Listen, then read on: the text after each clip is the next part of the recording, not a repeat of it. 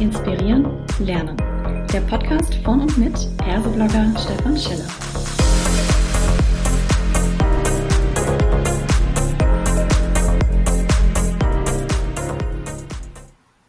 Hallo und herzlich willkommen zu einer weiteren Ausgabe von Klartext HR. Heute habe ich mir die Wiebke Apitsch mit ans Mikrofon geholt und wir sprechen zum Thema die Angst vor Big Data und People Analytics. Hallo Wiebke, schön, dass du da bist. Magst du dich kurz vorstellen? Hallo Stefan, äh, vielen Dank für die Einladung hier. Äh, ich bin ganz begeistert, weil es mir mal wieder die Gelegenheit gibt, über Daten zu sprechen, was ich einfach mit riesiger Freude tue.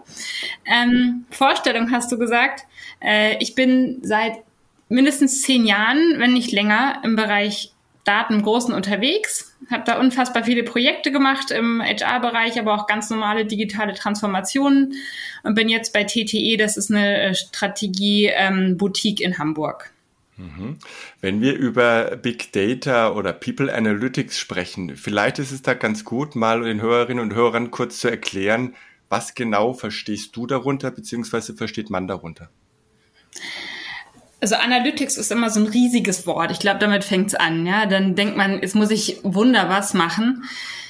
Jeder, der in der HR arbeitet, macht Analytics. Ob es jetzt nur ist, dass man guckt, äh, wie viel Urlaub Leute haben oder wie viele Mitarbeiter man hat.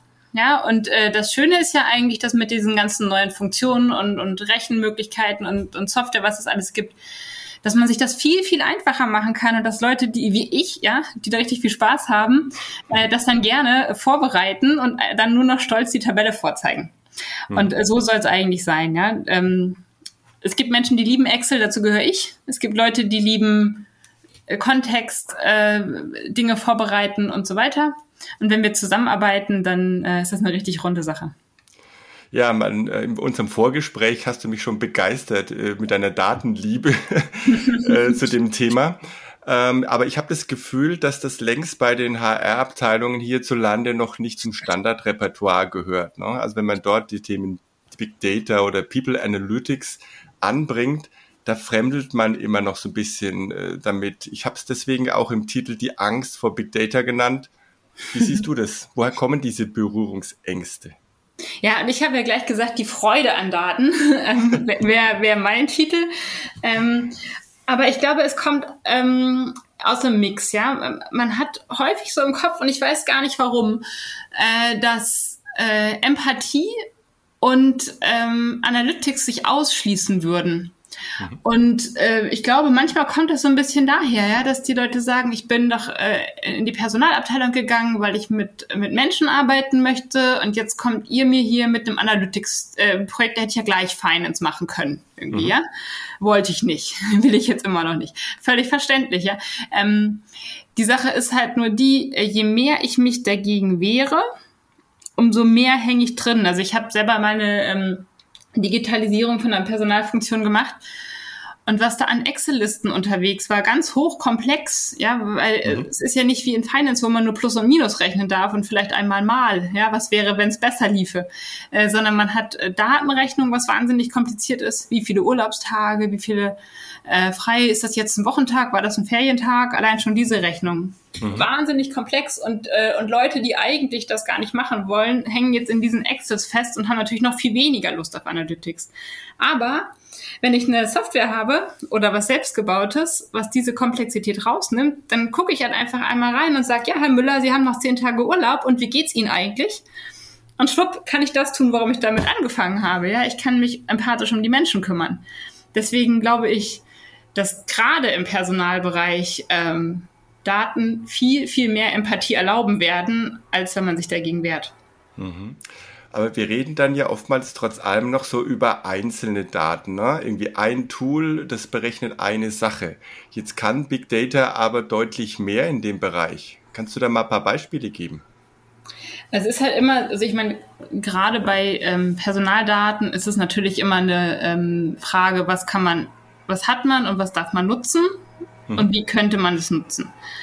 Und wenn wir da in Deutschland unterwegs sind, ist es natürlich nochmal deutlich restriktiver als sonst. Aber nehmen wir mal an, das wäre alles nicht da, dann könnte man wahnsinnig viel machen. Dann könnte man sagen, ähm, man macht neben den normalen Zahlen, äh, zum Beispiel packt man die, die Bewertungsbögen zum Beispiel mal rein und lässt da Text Analytics drüber laufen. Welche Wörter kommen besonders häufig vor? Oder auch wenn jemand äh, mal zusammenschreibt, was er gerne machen würde oder was wer gerne machen würde, könnte man das analysieren. Man kann, ähm, äh, das habe ich zum Beispiel viel gemacht in Projekten, ähm, den Personalbestand nehmen und äh, das ist sogar erlaubt ähm, und kann hochrechnen, äh, wie viele Leute habe ich, wie alt sind die, wann gehen die in Rente, wann gehen die wahrscheinlich in Rente. Da gibt's ja auch ähm, viel Material zu, aber auch diese Aufgabe schafft einfach Klarheit und dann kann man wieder ruhig schlafen, weil man weiß, wann das passiert. Man kann solche Daten, immer zusammenschneiden mit ähm, zum Beispiel wirtschaftlichen Modellen, wie sich wahrscheinlich alles entwickeln wird.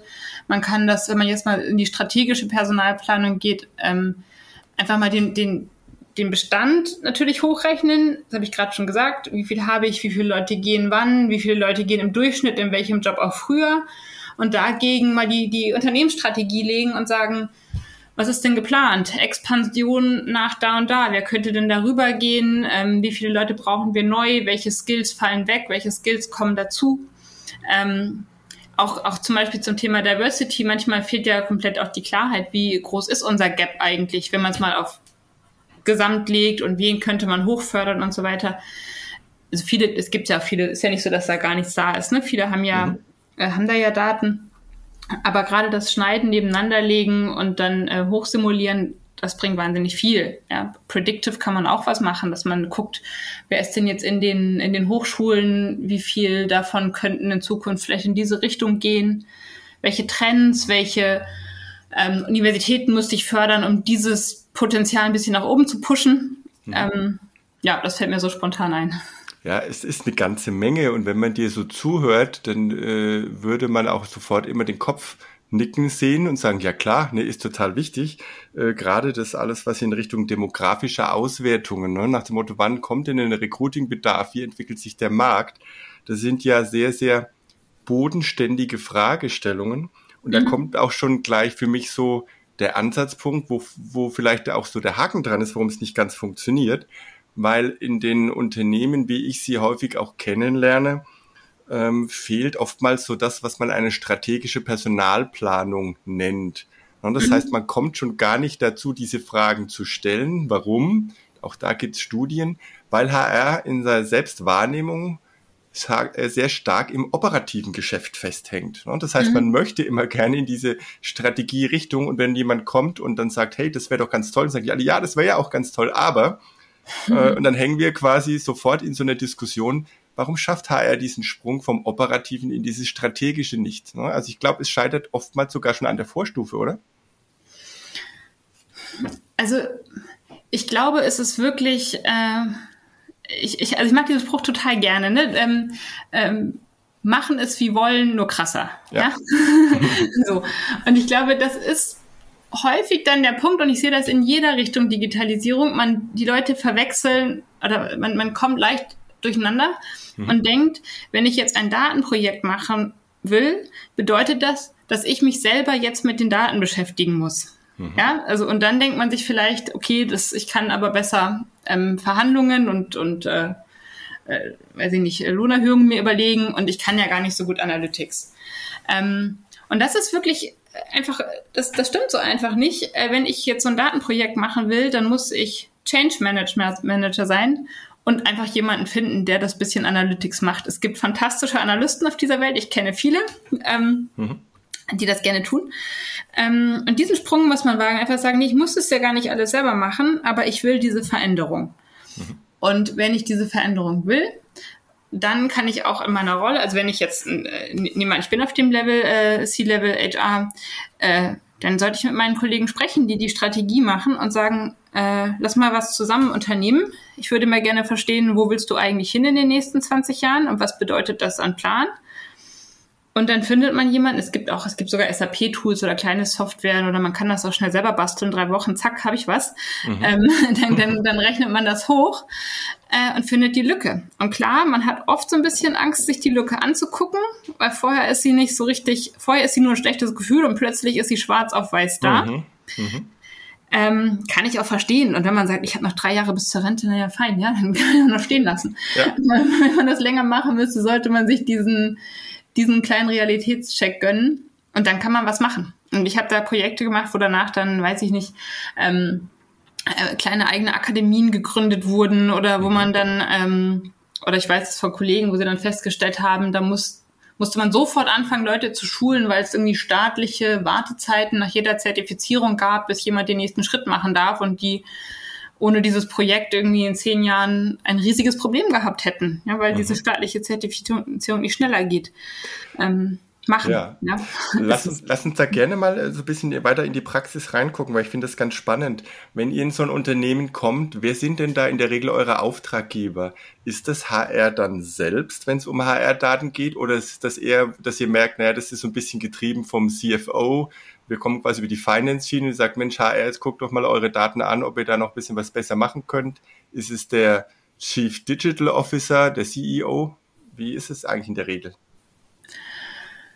Ähm, das lässt sich jetzt so, äh, also kann ich jetzt so direkt gar nicht sagen. Es muss mhm. aus der Strategie kommen. Mhm. Also es kann der CEO sein, es kann der CHRO sein, es kann aber auch, ich meine, häufig wird sowas ja auch aus der zweiten Reihe dann getriggert und dann wird, äh, wird das C-Level überredet.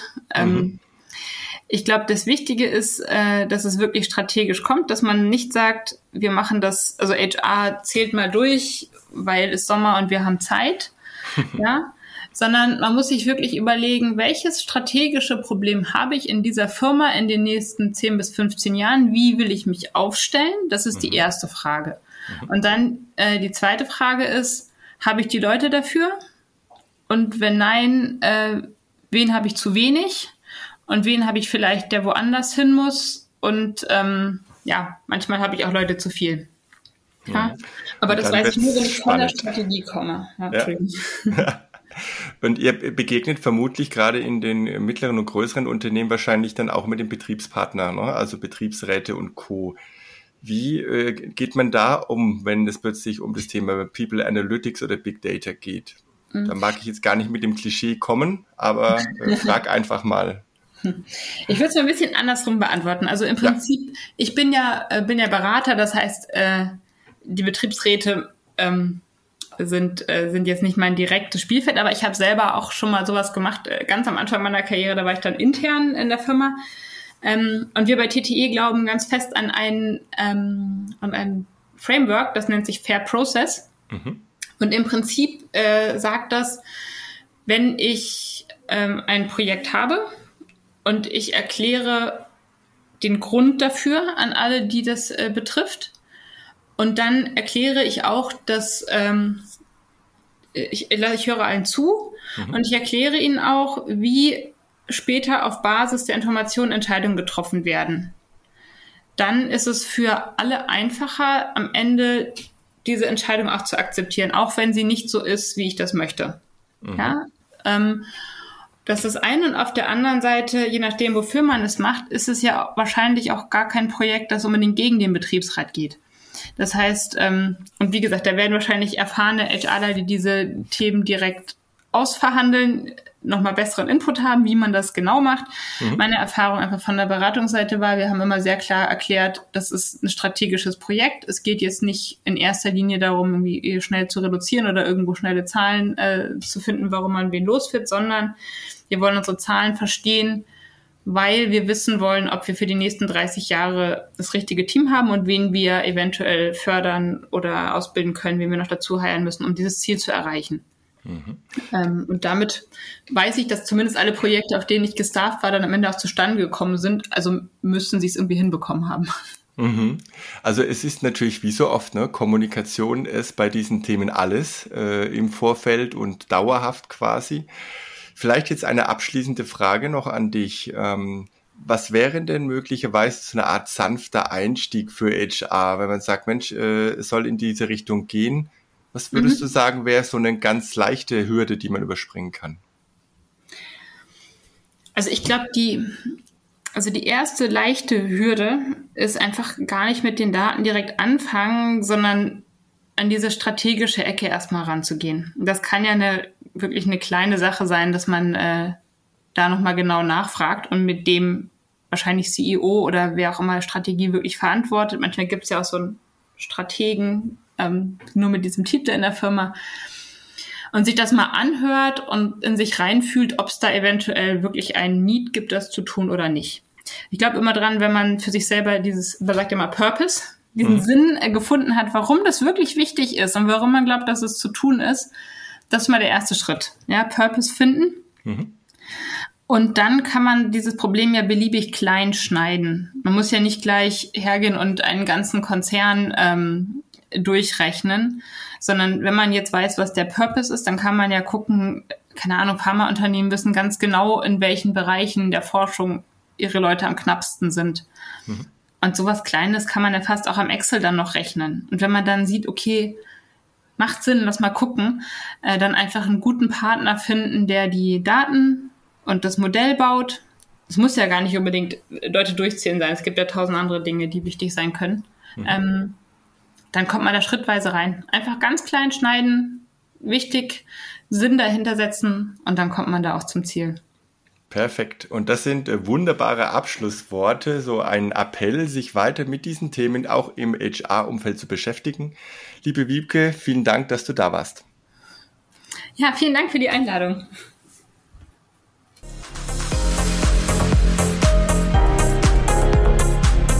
Das war eine weitere Folge Klartext HR. Informieren, inspirieren, lernen. Der Podcast von mit Perseblogger Stefan Scheller.